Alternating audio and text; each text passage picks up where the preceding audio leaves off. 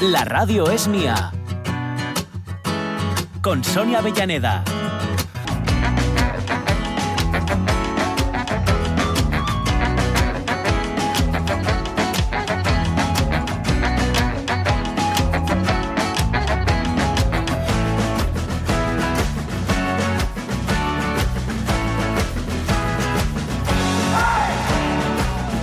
Las 11 y 7 minutos, nuestra segunda hora ya en la Radio es mía para esta mañana de lunes y con mucha tela que cortar o mucha plancha que hacer. Bueno, cada uno donde quiera ponerla. El caso es que tenemos algunas noticias de nuestra de nuestra mm, revista de pressing, ¿eh? de pressing catch. De presa. De presa, sí, exacto.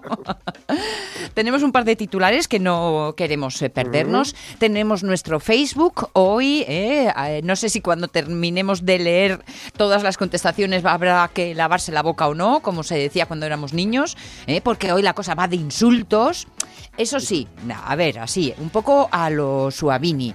Lo bueno que tienen, y estoy pensando sobre todo en muchas palabras asturianas que sirven para decirte cuatro cosas y que sin embargo tienen un sonar que no resulta agresivo así como de momento, ¿no? Como de suyo, aunque entre nosotros entendamos bien la carga de profundidad que puede llevar por debajo.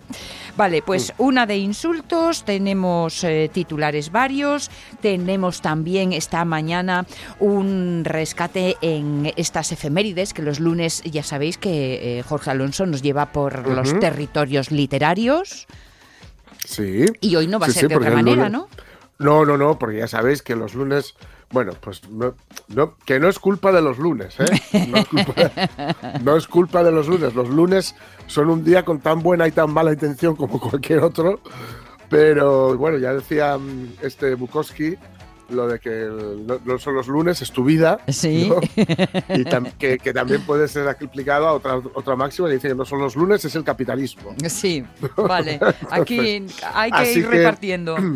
Eso es. Sea como fuere, como son algo más complicados, se, se- pueden hacer algo más complicados que, otras- que otros días de la semana, por eso, bueno, pues elegimos eh, hablar de literatura y en este caso, literatura eh, de alto, bueno, toda literatura puede ser de alto standing o de alto copete, pero traemos a Gustave Flaubert, nada más y nada menos, y a Madame menos. Bovary, Sí, nada más y nada menos. Sí, señor. Así que, bueno, eh, eh, muy mal se nos tiene que dar para que no mole.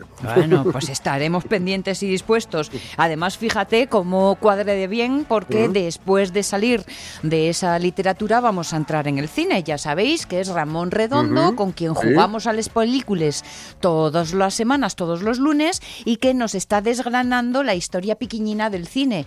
Que ye piquiñina porque ye asturiana, pero que llega lana. En fin. Hoy con Eva Lesmes, que va a ser quien protagonice ese recorrido. Una mujer que una vez más, una gijonesa por más señas, que una vez más nos va a demostrar cómo esto de que a las mujeres ni caso mm, se da Mm. en todos los ámbitos, también en el ámbito cultural. Pero bueno, hablamos de un pasado en el que tuvieron que batirse el cobre mujeres como esta, como Eva Lesmes, y que gracias a eso, bueno, pues las cosas han ido cambiando. Un poquito, un mucho, que todavía les queda, pero han ido cambiando. Mm. Así estamos para esta segunda hora en la que además queremos comenzar observando nuestros ojos y comprobando cómo podemos cuidarlos más y mejor. Porque cuando son las 11 y 10 minutos, quiero haceros partícipes de una reunión profesional, de un curso que tuvo lugar este fin de semana en Asturias.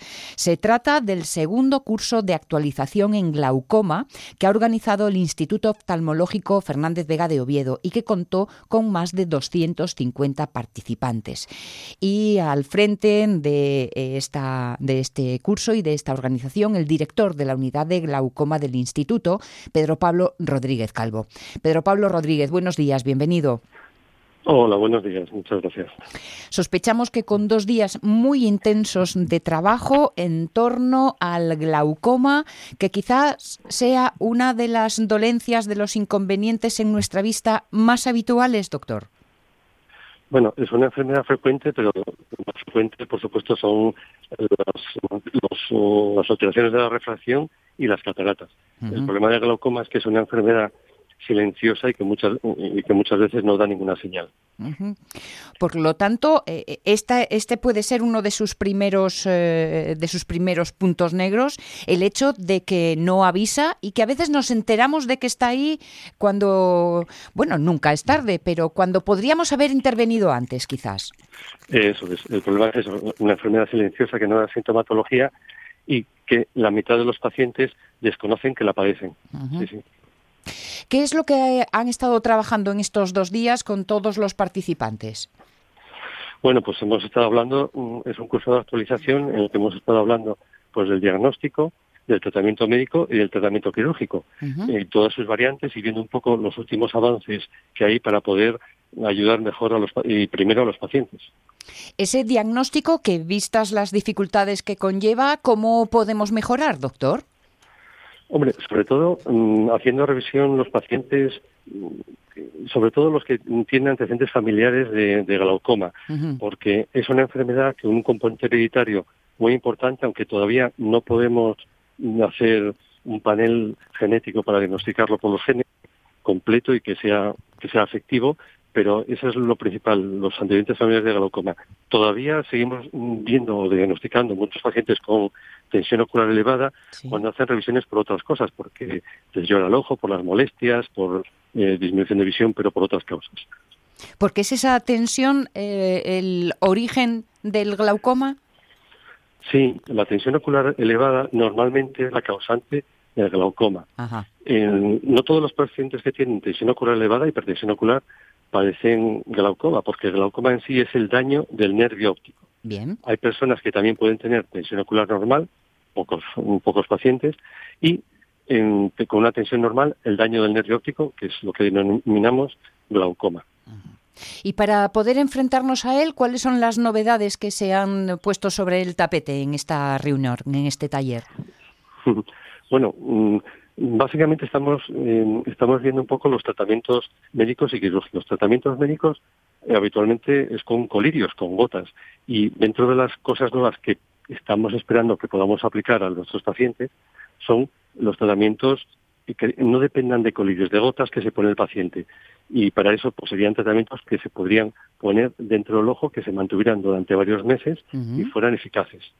Respecto al tratamiento quirúrgico, pues también utilizamos un tratamiento quirúrgico como, tal, la torbeculoplastia con láser, para ayudar a no poner, cada vez lo, hacemos más de primera línea para no poner tratamientos de colirios, pero también como coadyuvante cuando ya se llevan otros tratamientos.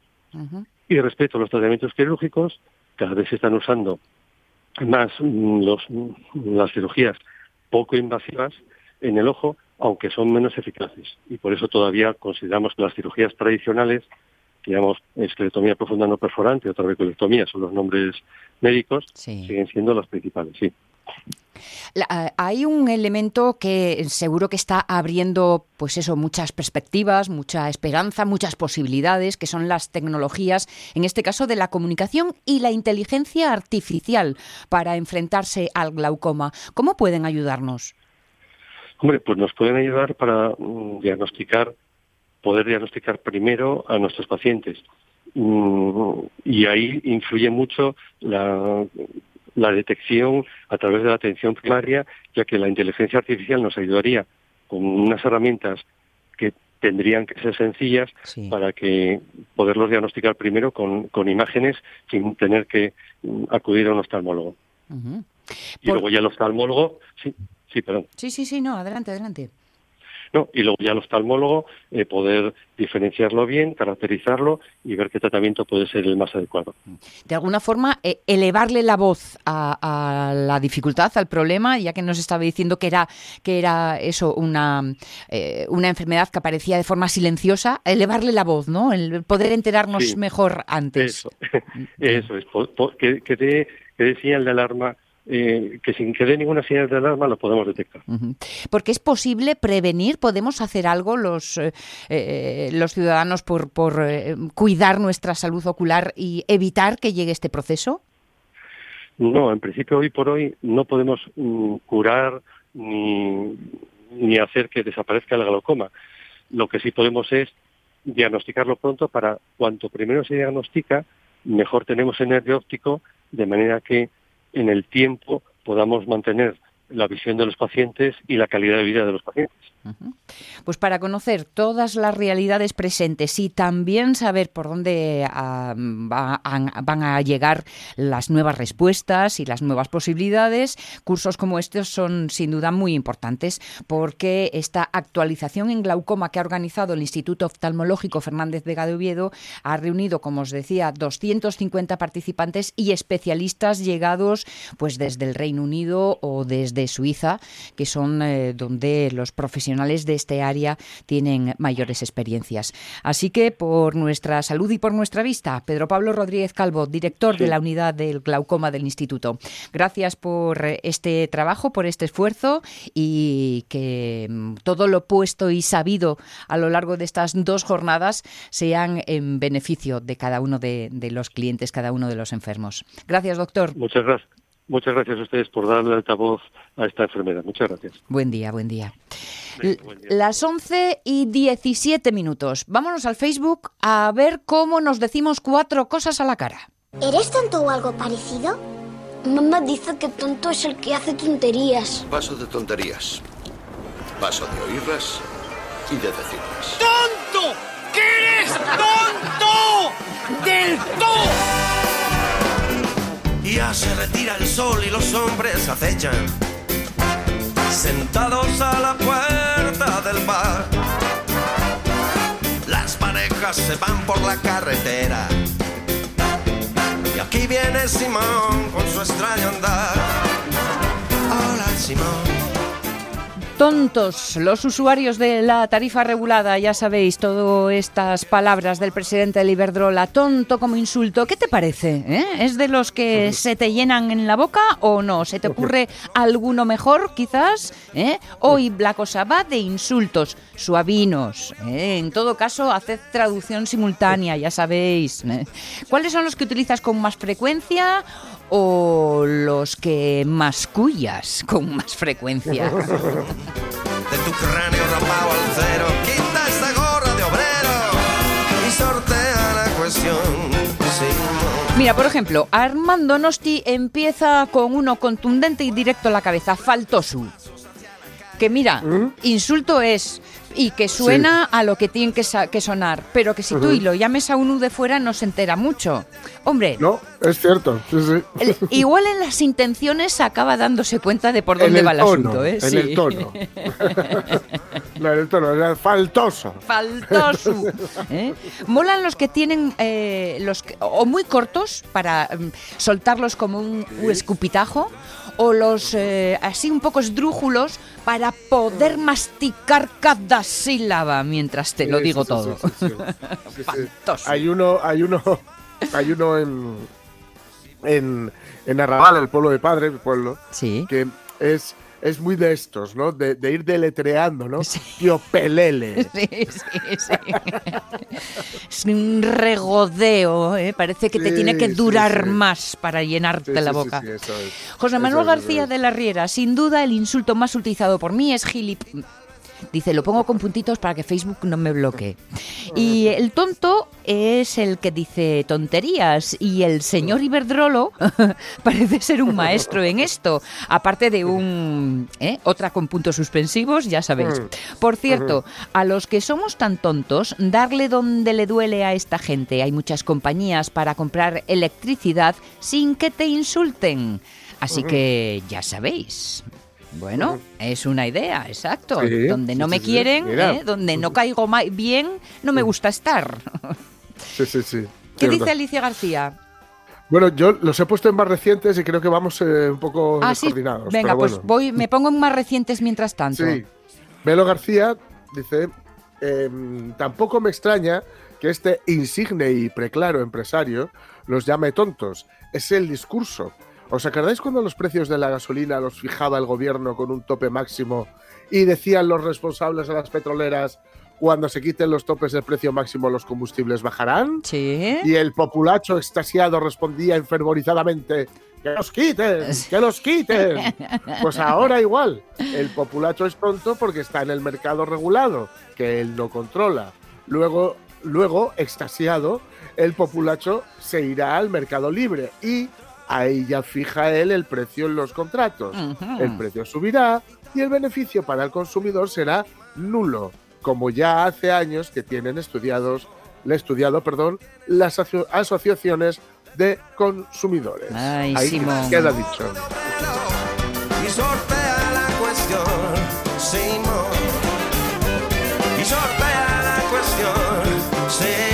Dice Lockhart Macastur, el ínclito presidente de Iberdrola no lo insultara- insult- insultaría, vaya.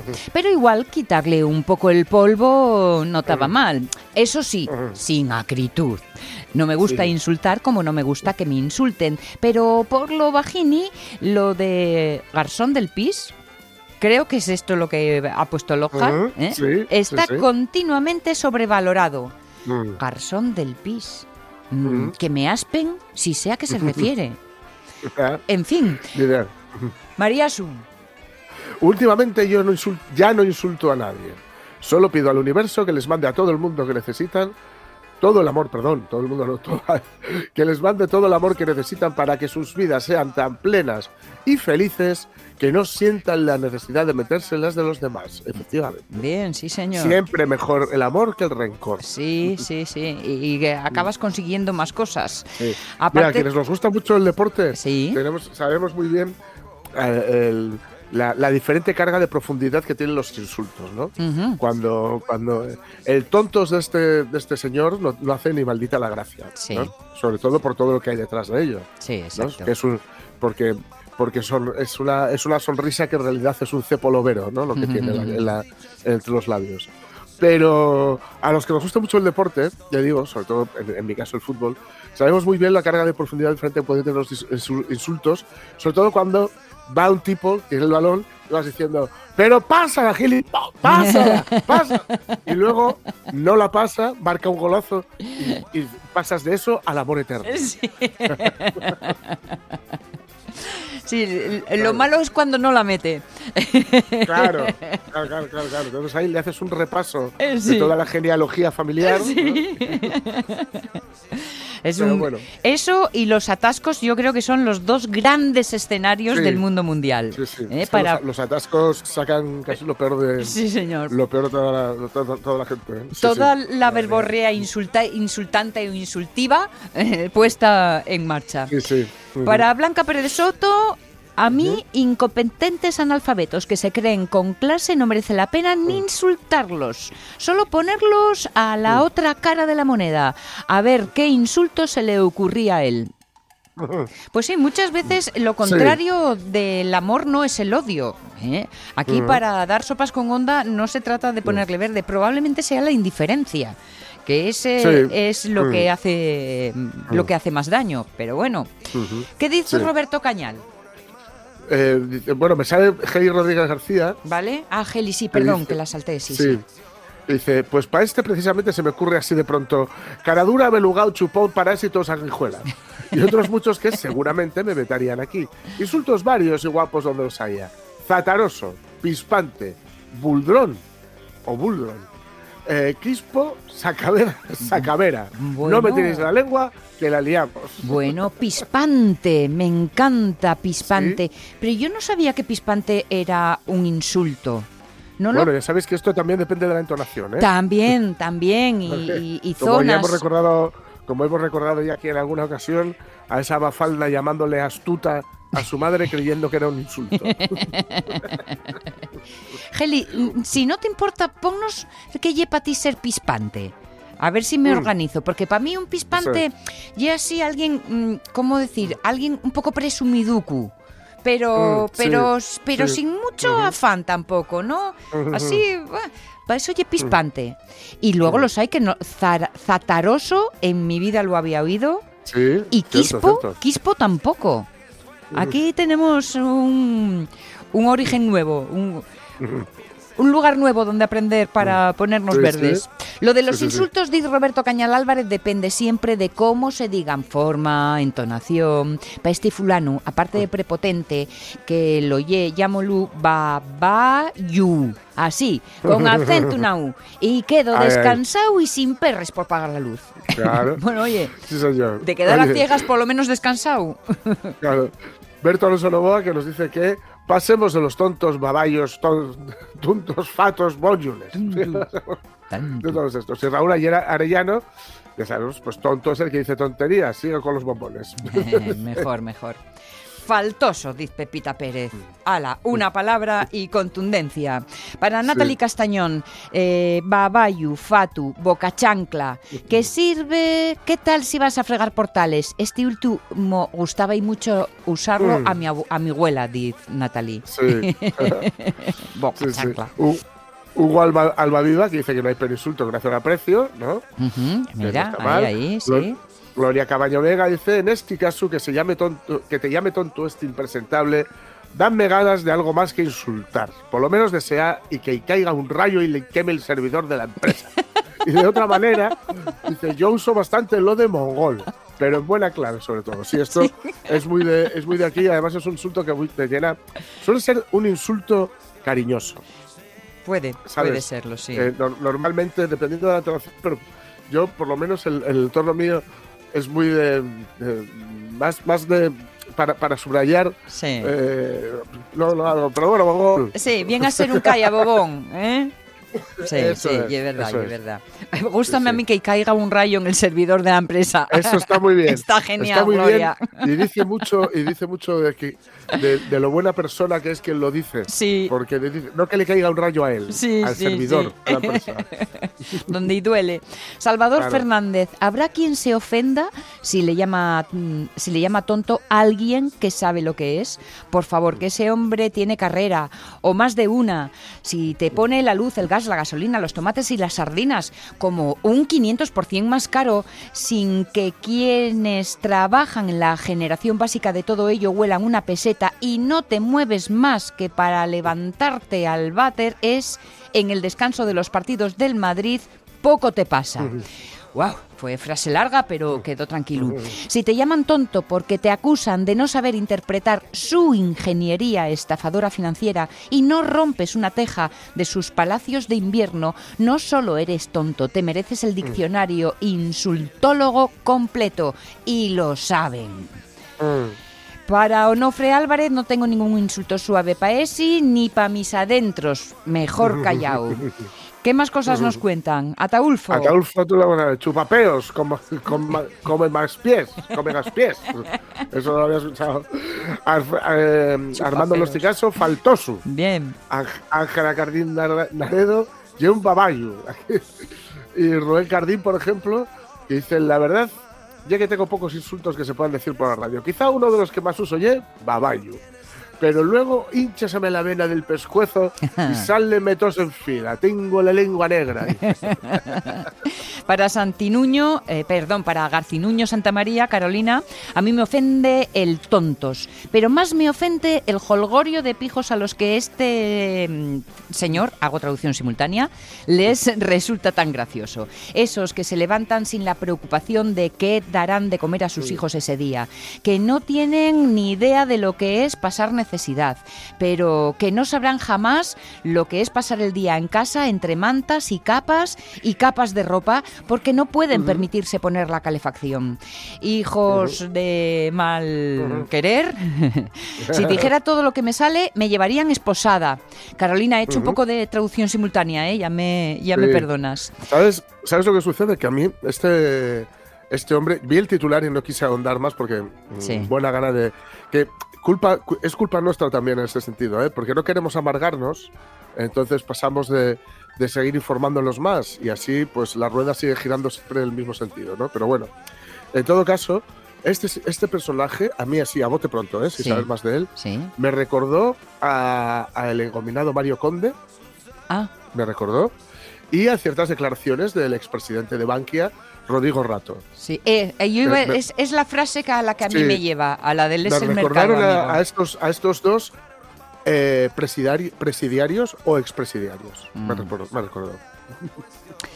En fin, como todavía podéis desahogaros si queréis, luego leemos otro ratín ¿eh? de insultos varios, ¿eh? que por lo menos, mira, Pero- otra cosa no conseguirán, pero te dejan relajado. Sí, pero des- desahogaros sin perder la ternura, ¿eh? Que si no. Sí, sí. Bueno, eso casi, casi, mira, para los oyentes de la radio es mía y los seguidores del Facebook, casi, casi no hay ni que decirlo, porque Mm. Sí, sí. siempre demuestran una elegancia que... Que ya quisieran, que Sí. ya quisieran otros. Sí, exactamente, exactamente.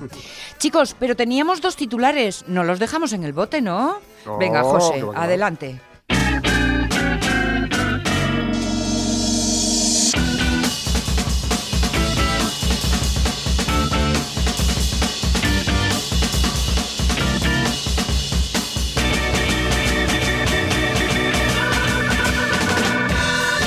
Pues dispara directo al estómago, o casi.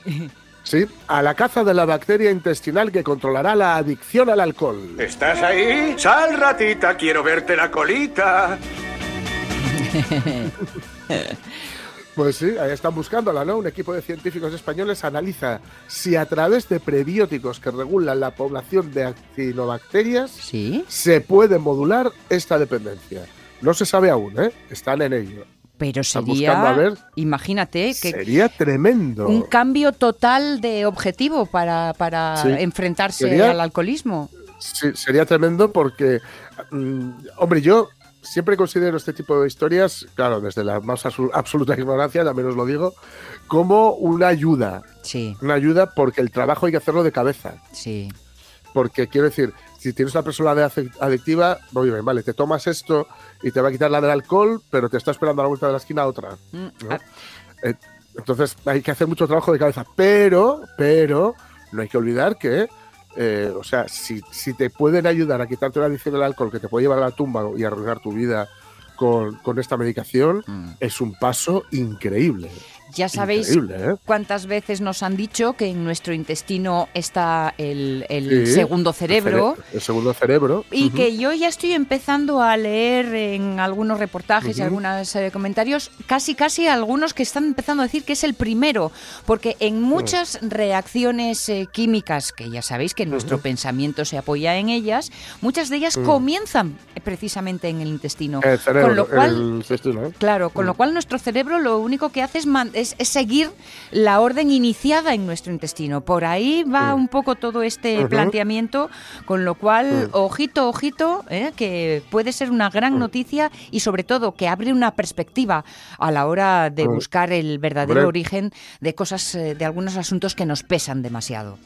Bueno, pues eh, enseña la colita, abogado. Eso es, eso es. y ahora nada, la- el último titular, pues es un, ya sabéis, este, este, mm, eh, esta expresión, ¿no? Este argot, en argot que se utiliza de ponerle la boina a la noticia, Sí, ¿vale? sí. O sea, pues, pues eh, es- hay un periódico que es bastante, que se ha especializado especialmente en ello, y de él he sacado este titular. Asturias sola en mitad de la tierra. El aumento de personas que viven solas asedia una región que envejece y decrece. Asturias, si yo pudiera, si yo supiera cantarte, Asturias verde de montes y negra de minerales.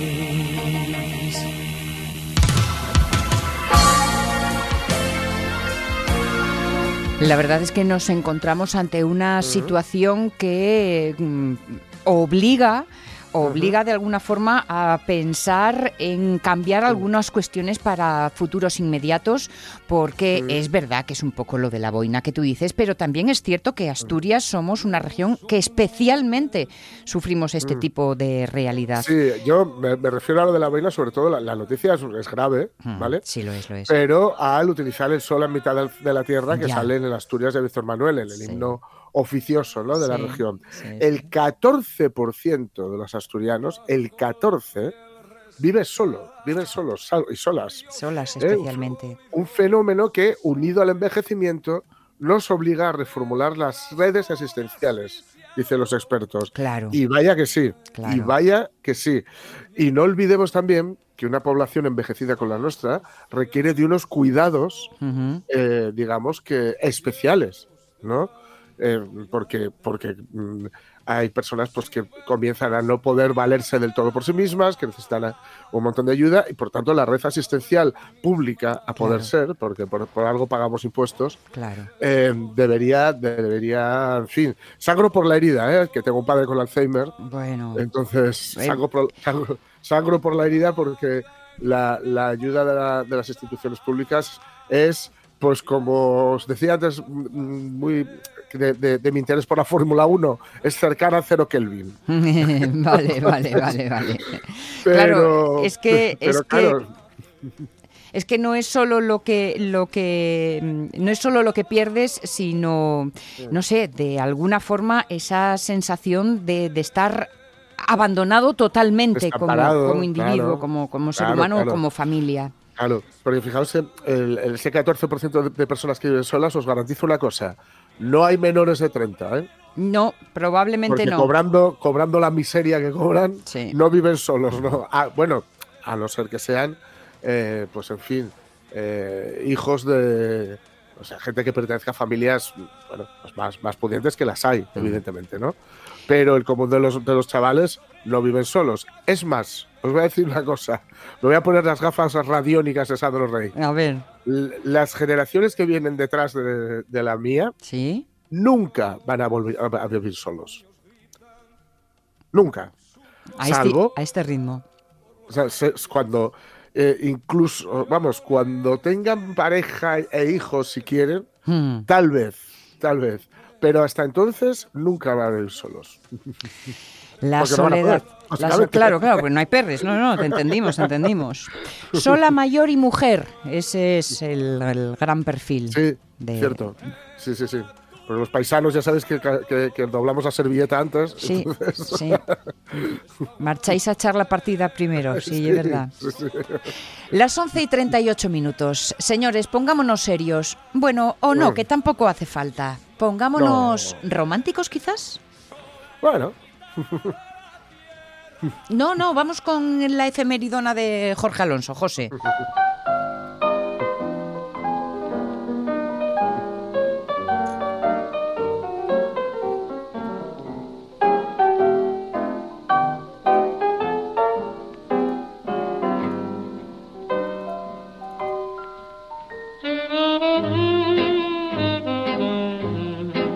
aquí con el Stardust de Django Reinhardt. Qué bonito. que, que es francés co- como, como el autor, es Sí. por lo único que, que le, que le he puesto por eso y porque ayer estuve es- escuchando a Django Reinhardt desempolvando algún vinilo de él, que siempre merece la pena y dije, pues, pues ahí que te va. Le da, esto le da un fondo sonoro muy glamuroso al domingo, ¿eh? Sí, sí, mucho, mucho. Yo, no me digáis por qué, no me digáis por qué, ¿eh? Pero los domingos por la tarde, tarde, noche, son eh, mi momento de la semana, lo, lo escucho mucho, muy habitualmente, ¿eh? Sí. pero es el momento de la semana que escucho jazz. Bueno, que escucho bueno. más jazz. No me digáis por qué, no tengo ni idea. Es una Igual por- hay, hay algo ahí, algo, algún domingo me vas escuchando jazz que se me clavó ahí. ¿eh? es una forma elegante de dolerse del final del fin de semana. Sí, tal vez sea un dejarle ir lánguidamente, ¿no? Sí. Con elegancia. Sí, sí, sí. En todo caso, bueno, hablamos de, de Gustave Flaubert porque tal día como hoy, en 1880, moría en Cosette, en Francia, pues eso, Gustave Flaubert, el escritor francés, el padre del análisis psicológico, ojo, en los personajes, en los personajes claro. en general, autor de novelones, pero novelones, como Ma- Salambó o. Madame Bovary, que Sí. es precisamente la que vamos a traer aquí, la más famosa, ¿vale? Eh, bueno, la, la novela más famosa, sin duda, ti- tiene unas cuantas Salambós muy, muy famosas, Sí, la sentimental, Mm. en fin. Es un, es un autor superlativo, ¿eh? Es un autor superlativo. Es, es que siempre es un poco de los que salen en, eh, en estas listas, ¿no? Que se hacen siempre de cosas que hay que leer. Sí, de sí. autores o de autores que hay que leer, lo cual muchas veces es, ya sabéis que consigue un efecto refractario. Sí. Que, que, que precisamente te dan tanto la vara, con, tienes que leerte esto, pues ahora no me da la gana. Y, y- y- y en otras circunstancias van y te asustan, claro. Ca- también, claro, también, también, porque muchas veces, bueno, te lo ponen ahí como, en fin. Ya os dije que este año, que es su, su aniversario o algo así, quiero leerme el Ulises de Joyce, por lo menos intentarlo. Porque esta es otra, ¿eh? La cosa es intentarlo. Si no se puede, no pasa nada. La vida es muy corta para muchos libros. Sí, Hay muchos sí, libros y muchas películas y muchos discos. En fin. Pero en el caso Vamos de a leer un Flaubert, en el caso de Flaubert es una literatura mm, eh, que no es, Es- eh, alambicada. Nada. Todo lo nada, contrario. Nada, nada, nada. Todo lo contrario. Claro. Todo lo contrario. Seguramente. Eh, y, y no cae en el preciosismo tampoco, está en su justa medida. O sea, eh, la, la- la aspiración de un escritor, yo creo, bueno, claro, esto depende, ¿no? Es como los- cada uno y cada una tiende, tiende hacia, un, hacia un lado u otro, ¿no? Pero yo creo que tender a, es- a escribir como Flaubert es- sería, lo, sería lo suyo, porque tiene musicalidad. Yo siento mucho no saber francés para no poder leer a este tipo de autores en su lengua original, ¿no? aunque las traducciones sean muy buenas. Sí. Porque este, y luego, os lo, y luego os contaré, era un hombre que cuidaba muchísimo, pero muchísimo, La el ritmo y la musicalidad Claro. de- de- del texto. ¿no? Claro. Eh, Sabéis un poco la historia, si no os la cuento. Eh, Madame Bovary está casada con un médico de, de provincias, vamos a decir, ¿no? Entonces, eh, ella, mm, de algún modo, pues lo que busca es una, una vida un poco más, más interesante, más intensa. No, no aprecia el- lo bucólico que pueda ser, lo bucólico que pueda rodearla, y sobre todo busca la intensidad pues la intensidad de las novelas, ¿no? La intensidad le pasa un poco como a Quijote, a Don Quijote, a Quijano, Sí. al oso Quijano, que, que quiere, que quiere, digamos, eh, Un mundo más brillante, ¿no? Sí, quiere, quiere, quiere vivir las aventuras que ve en las hojas de, las- de los libros de caballerías. En el caso de Madame Bovary, lo que quiere es tener eh, un amante. ¿no? Mm. Busca, busca casi desesperadamente tener un amante.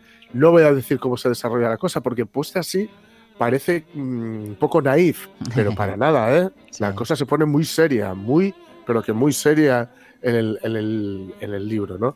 Pero lo hace muy bien porque él, eh, el, el ritmo, el arco narrativo que va describiendo, lo, lo maneja con una, con una elegancia, con una soltura eh, impresionante y con una maestría, eh, en fin, eh, casi irrepetibles, hasta llevarte a un punto, comenzar en un lado y acabar en otro mm, que, que no te podías imaginar al principio. Pero vamos a leer un poco. Eso es, Vamos muéstranos, muéstranos el ¿Vale? movimiento andando. Sí, sí, sí. A veces pensaba que, a pesar de todo, estaba viviendo los días más hermosos de su vida. La luna de miel, como se decía.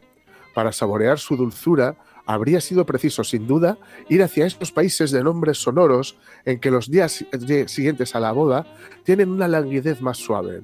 En sillas de posta, bajo cortinillas de seda azul, se sube al paso por caminos escarpados, escuchando la canción del postillón, que se repite en la montaña con las esquilas de las cabras y el ruido sordo de la cascada.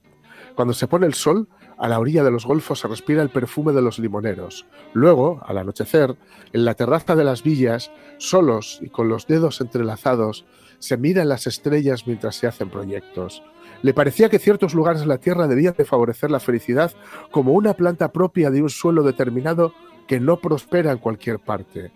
¿Quién pudiera acodarse en el balcón de los chalets suizos o encerrar su tristeza en un cottage escocés, en un cottage escocés, junto a un marido que viste un frac de terciopelo negro de largos faldones y que lleva botas flexibles, un sombrero de un sombrero puntiagudo y puños de encaje en las camisas? Quizá hubiera deseado tener a alguien a quien hacer confianzas, de- confidencia de todas esas cosas, pero ¿cómo explicar un vago malestar que cambia de aspecto como las nubes que se arremolinan contra el viento? Y es que le faltaban las palabras, la ocasión, el atrevimiento. Sin embargo, si Charles lo hubiera querido, si lo hubiera sospechado, si su mirada hubiera ido siquiera una vez al encuentro del pensamiento de Emma, estaba segura de que se habría desprendido de su pecho una efusión súbita, como cae de una espaldera el fruto cuando se pone en la mano. Pero, a medida que se estrechaba más la intimidad de su vida, crecía en su interior un desapego que la separaba de él. La conversación de Charles era vulgar, vulgar como una acera de la calle, y, las ideas más manidas de los y las ideas más manidas de los demás desfilaban por ella con su ropaje ordinario, sin despertar emoción, ni hacer reír o soñar. Cuando vivía en Rouen, decía, nunca había sentido curiosidad por ir a ver el teatro de los actores de París. No sabía ni nadar, ni manejar el florete, ni tirar con pistola. Y un día no pudo explicarle un término de equitación que ella había encontrado en una novela. ¿Acaso un hombre no debía conocerlo todo? ¿Destacar en múltiples actividades? ¿Iniciarte en las energías de la pasión? ¿Que en los, en los refinamientos de la vida, en todos los misterios? Y aquel no le enseñaba nada. No sabía nada. No deseaba nada. Le creía feliz y ella le odiaba por aquella calma tan impasible, por aquella parsimonia serena, por la nada, por la felicidad misma que ella le daba. Emma dibujaba algunas veces y para Charles era un gran entretenimiento quedarse allí, de pie, mirando inclinada sobre su cartapacio, guiñando los ojos para ver su mejor obra o modelando bolitas de pan con los dedos. Delante del piano, cuanto más deprisa corrían sus dedos, más se maravillaba él. Golpeaba las teclas con aplomo y recorría de arriba abajo todo el teclado sin detenerse.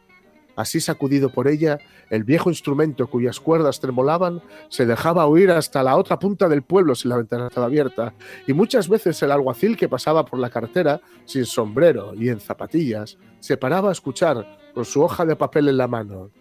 Emma, por otra parte, sabía gobernar la casa. Enviaba a los enfermos las notas de las visitas en unas cartas bien redactadas que no olían a factura. Cuando los domingos tenían algún vecino a comer, se las ingeniaban para ofrecer un plato atractivo, para poner sobre hojas de parra las pirámides de ciruelas claudias. Servía los tarros de mermelada volcados en un plato y hablaba incluso de comprar enjaguadientes para el postre.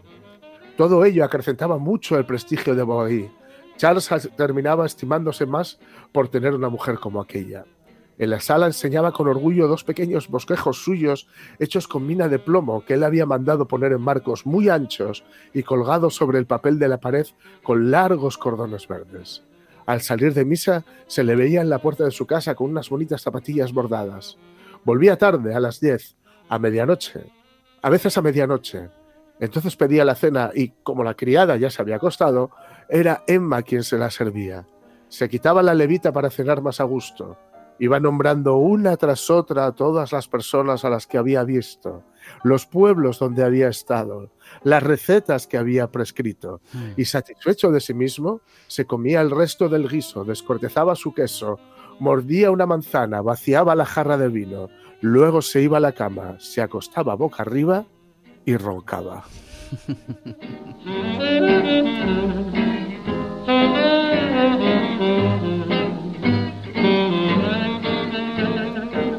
Qué fácil Claro. es sentir el aburrimiento, ¿eh? Claro, Emma Bovary, pues eh, esa vida le, le- le- le provocaba un hastío terrible eh, y, la, y la vida que leía le provocaba una pasión incontrolada y buscaba esa pasión en la vida, pero no olvidemos que eh, las novelas, por norma general, son ficción. Son- Mm. lo, que hace- lo que se hace es exagerar la posibilidad de una vida, ¿no? Sí. Entonces eso es lo que ella busca y bueno, no quiero hacer ningún spoiler para, para animar, animar a quienes nos escuchan a leerlo porque de verdad que es que es mm, que merece muchísimo la pena, especial Madame Bovary es el más famoso Ujú. eh, y es una maravilla, es un clásico que no defrauda, ¿no? Pero mm, cualquier cosa, hasta la lista de la compra que haya escrito Flaubert vale, vale la pena. Es un escritor que no os digo más, que sol- solía probar a viva voz lo que escribía para comprobar si funcionaba. Qué es decir, escribía unas hojas y se salía de su casa y las leía en alto Ajá. para ver cómo sonaba. Si el ritmo si- y la armonía de Sí. la que nos hablabas al principio es- estaba es. ahí. Para ver si funcionaba. Es simple y llanamente imprescindible. Bueno, hay ciertas cosas que creo que hacen que valga la pena. Eh, mm, ¿Como cuáles? Pues, eh, por, por mi parte, ah, yo podría decir que, que Groucho Marx, eh, por nombrar a alguien, y eh, Jimmy Connors, y mm, el segundo movimiento de la Sinfonía Júpiter, y eh, Louis Armstrong y su grabación Potato Head Blues y mm, mm, algunas películas suecas, claro. La educación sentimental de Flaubert. Ahí le tenemos. Marlon Brando, Frank Sinatra. eh, esas increíbles manzanas y peras de Cézanne. eh, los mariscos de Samus. Algún día Algún día podremos hacer nuestra personal lista. Mira, esto podemos hacerlo con los compañeros de los amigos y los seguidores del. Facebook. Hacer nuestra particular Ah, sí. lista de esenciales por los que merece la pena vivir. Y como nos quedan nueve minutitos para alcanzar el mediodía, merece la pena correr, incluso para meternos en el cine.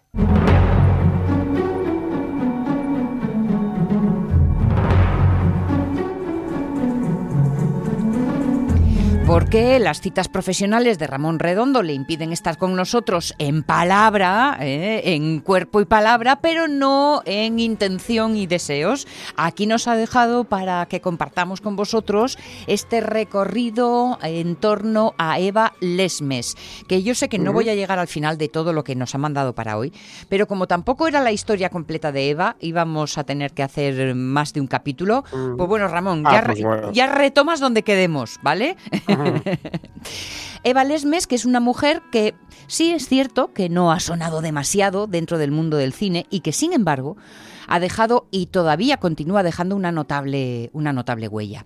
Nuestra protagonista de hoy, repito, Eva Lesmes, es gijonesa.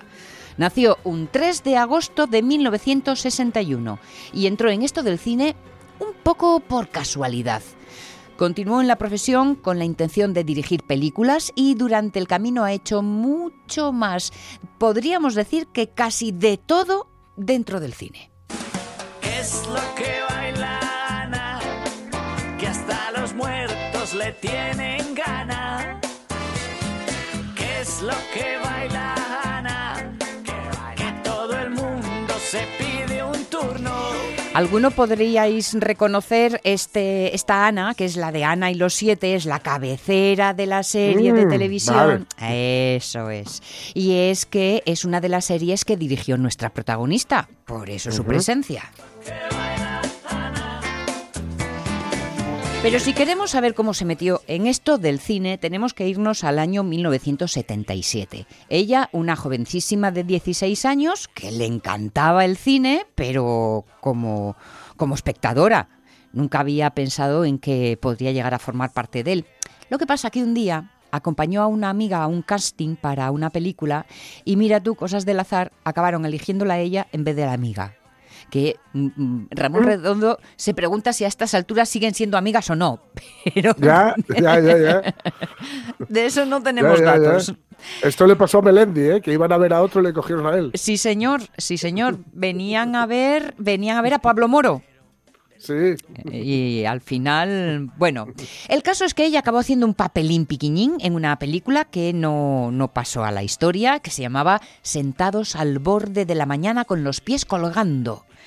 Que el título me parece guapísimo, por cierto, ¿eh? de Antonio sí. Betancourt. Eso sí, de la noche a la mañana se vio metida en un rodaje, en este mundo que realmente ha de ser fascinante, incluso entre bambalinas. En plena adolescencia, claro, quedó cautivada y la marcó para siempre. Marcó para siempre cuál sería el rumbo de su vida, aunque no como actriz. Porque parece que la experiencia de lo de mm, actuar ah, no acabo de llenarle al completo. Así que, eh, eh, por lo menos, no le gustó lo suficiente como para seguir por ese, por ese camino. Así que solo volvió a ejercer de actriz una vez más en la película que lleva por título Muñecas de Trapo de Jorge Grau, eh, que se Mm. rodó en 1984. Y después abandonó la actuación. Bueno, ¿qué quieres que haga yo? No lo sé, tío. Alguien tenía que contárselo. Ratón, tú me estás ayudando en esto desde el principio y estoy acojonada. Este tío ha explotado mi coche. Ha secuestrado a Borja y todavía dice que el juego comienza ahora. ¿Qué va a ser lo siguiente? Dime. Pero bueno, es que no vas a llamar a la policía. Joder, que es la inspectora. Habéis reconocido a Maribel Verdú. Al menos yo es la única voz que reconocí, pero también están por ahí José Coronado, está también Ramón Langa. Esta es una escena de una eh, serie que se llamaba Código Fuego del año 2003 y en donde también nuestra protagonista tuvo tanto que ver. Os dejaba a los 16 años sin amigas pero con peli. Vale, pues a los 18 ya había rodado un corto en 35 milímetros. Estudió en el TAI, en la Escuela Universitaria de Artes de Madrid, y también en la facultad, pero solo duró dos años. Acabó montando junto a otros socios Cinema de Callejón, que era una empresa, una productora y también distribuidora que se había especializado en cortometrajes. Fue pasando el tiempo, el mundo del cortometraje pues le dio muchas alegrías, pero acabó también por agotarse, al menos para ella, así que era el momento de cambiar de rumbo. Decidió empezar a trabajar como script en eh, películas de, de- de largo recorrido, en largometrajes. ¿eh? Script, que ya, script girl, que se decía, luego quedó en script Mm. solo, que este es un término, yo siempre lo digo así, en, eh, usando la palabra inglesa, pero en español hay un término para este oficio y es continuista. Sí. No sabía yo que se llamaban así en español, mira tú. Sí, sí, sí. Que es uno de los papeles más difíciles que hay en el cine, porque Uf, es muy complicado. Hombre, atención lo que tienen que hacer. Ellos son los que se eh, aseguran de que haya continuidad, tanto en el argumento como visual. Tienen que ver dónde está cada cosa en cada momento, en cada disposición, porque hay que devolver todo al sitio original en caso de que haya que repetir una escena o mantener el récord eh, de el Ujú. cigarro que no pase constantemente de recién encendido a casi muerto en un solo cambio de plano. En fin, todas estas cosas, claro, imagínate, es difícil de por sí, pero si además pensamos que en una película puede haber pues entre 40 o 60 escenas distintas que se repiten varias veces, a veces muchas varias veces, que las escenas no se ruedan de forma cronológica, porque se van agrupando según el- Claro. el lugar Según la localización, según los horarios de los actores, las actrices, etcétera. Claro, claro. Todavía esto complica más la faena porque imagínate que incluso hay películas que después de rodadas, cuando están precisamente en el montaje, en la edición, pues hay algo que Mm. necesita volver a rodar una escena Sí. y, y ha pasado Ujú. tiempo, con lo cual hay que tener muy clarito dónde estaba el attrezzo, la luz, los personajes. En fin, que aunque a veces nos mm, eh, eh, vanagloriemos de encontrar errores de, ra- eh, errores de récord, Sí. te digo yo que pocos hay con todo este lío. ¡Corre! ¡No te detengas! ¡Corre! ¡Sí! ¡Muy bien! Angustia. Angustia es como se llama lo que estamos escuchando y es eh, el tráiler de, de esta película pues, de Vigas Lunas, que es donde estuvo de script, no solo eh, en pocos títulos, porque llegó a hacerlo pues en más de una decena de largometrajes, Angustia, que os digo, de Vigas Luna, o Solar Babies, que es también una distopía Ujú. posapocalíptica que, bueno, dice Ramón Redondo que lo único que destaca es que fue producida por Mel Brooks. Así que ahí podemos dejarlo. Una etapa un poco de tanteo dentro de la industria, ¿eh? que fue aprendiendo al lado de distintos directores, de distintos actores, según ella, aprendiendo algo de lo que hay que hacer y mucho de lo que no hay que hacer. Mm, Que no es una mala fórmula. ¿eh? Ir Mm. conociendo tanto los caminos a tomar como los caminos que hay que abandonar.